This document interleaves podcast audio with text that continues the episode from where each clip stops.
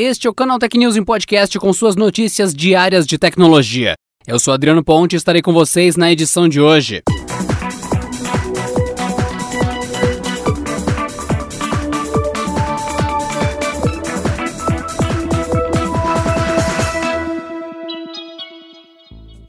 O Ministério Público do Distrito Federal abriu nesta semana a primeira ação civil pública baseada na Lei Geral de Proteção de Dados, a LGPD. A ação é contra uma empresa acusada de vender bancos de dados para envio de publicidade digital e mala direta. Dezenas de milhões de cidadãos fariam parte dos cadastros comercializados pela Infortexto, empresa com sede em Belo Horizonte que trabalhava com as informações a partir de um serviço chamado Lembrete Digital. Por meio dele, os clientes podiam adquirir volumes de dados pessoais que continham tinham nomes completos, telefones, e-mails e endereços físicos usados para o envio de propagandas por mensagem de texto, correio eletrônico, telemarketing ou por correio. As informações podiam ser adquiridas em segmentos de acordo com a profissão dos cidadãos ou a cidade e estado em que se localizam, ou de forma massiva segundo critérios específicos de utilização. De acordo com o processo aberto pelo Ministério Público, milhões de pessoas de todo o Brasil faziam parte do banco de dados e seus dados eram vendidos livremente como em um marketplace tradicional. O processo afirma que a Infortexto trata irregularmente as informações pessoais que possui, comercializando-as de forma indiscriminada e causando causando danos à intimidade e privacidade dos titulares. O pedido é para que a empresa elimine todos os dados e interrompa a venda dos produtos, além do congelamento do site em que os volumes são vendidos. No momento em que essa reportagem é escrita,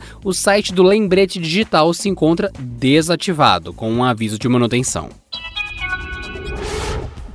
O governo paraguaio anunciou nesta terça-feira a reabertura total da Ponte Internacional da Amizade que conecta o país ao Brasil. Ela é uma das maiores passagens de eletroeletrônicos da América do Sul e também uma das principais fontes do mercado cinza nesse setor. A ponte estava fechada há mais de seis meses por causa da pandemia do coronavírus. Para que o acesso seja liberado de vez, ainda é necessária a concordância do governo brasileiro. O anúncio da reabertura da ponte foi feita após o governo paraguaio aprovar o protocolo protocolo sanitário que deve ser implementado na travessia entre os dois países. A princípio, a fronteira será liberada por três semanas. A proposta de reabertura tem como principal objetivo reativar o turismo de compras na fronteira. A pandemia da Covid-19 atingiu em cheio as lojas localizadas em Ciudad del Este, cujo faturamento caiu sensivelmente, obrigando os estabelecimentos a demitir boa parte de seus funcionários ou até mesmo fechar. Para determinar a reabertura da ponte, autoridades do governo paraguaio definiram o protocolo sanitário a ser seguido na fronteira com o Brasil. O plano proposto indica uma reabertura parcial da ponte e, após uma análise da evolução da doença, ocorreria a abertura total da mesma. A proposta sugere ainda a criação de uma área controlada para a entrada e saída de pessoas das cidades de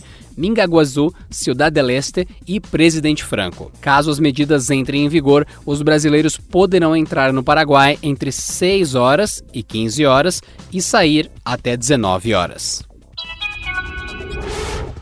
Cerca de 10% de todas as tentativas de roubo de contas a partir do furto de credenciais aconteceram no mundo dos games. Os dados são do Akamai, empresa do segmento de jogos por streaming e cloud computing. Os números colocam o segmento como um dos mais atingidos do globo quando se fala em ataques digitais.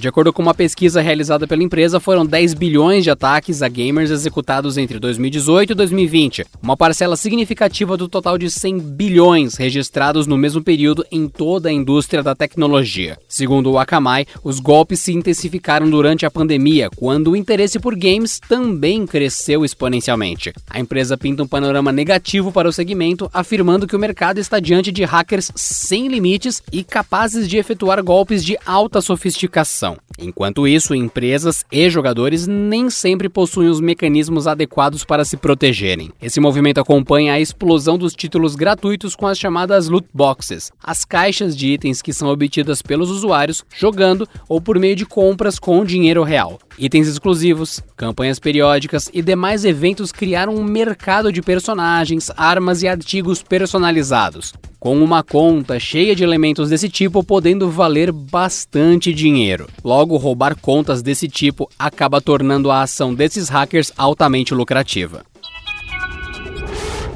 O maior evento de telefonia móvel do mundo, na sua edição de 2020, o MWC, ou Mobile World Congress, foi adiado para junho, mais precisamente ocorrendo entre o dia 28 de junho e 1 de julho. Ele estava marcado para março do ano que vem, em Barcelona, mas teve o adiamento confirmado pela GSMA, a organizadora da feira. Entre os motivos alegados para a mudança estão, obviamente, os problemas causados pela pandemia da Covid-19, que teve no país europeu um dos seus principais focos de contágio no primeiro semestre de 2020.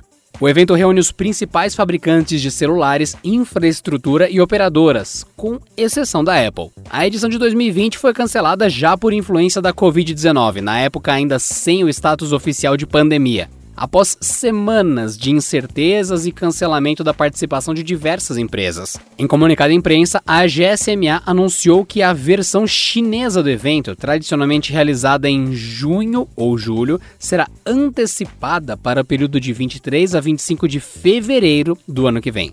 A organização da MWC Xangai diz que vai garantir que os fabricantes terão à disposição o tradicional palco da feira para anunciar os seus primeiros lançamentos no primeiro semestre do ano. O aplicativo Files do Google, usado para gerenciar arquivos no sistema Android, recebeu dois novos recursos em sua atualização 1.0.33. O app integrou um visualizador de PDF e permite reproduzir vídeos em slow motion ou alta velocidade.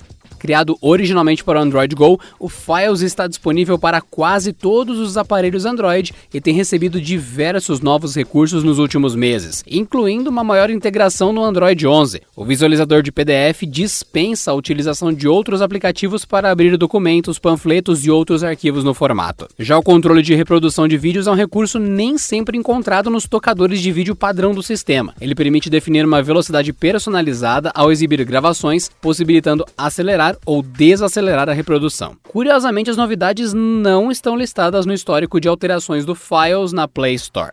Elas ainda não estão disponíveis em nosso aparelho de testes, indicando uma possível liberação gradual dos recursos. Fique de olho. E por hoje é só, pessoal. Nos vemos na próxima quinta-feira em mais uma edição do canal News Podcast. Então, bom descanso e até lá.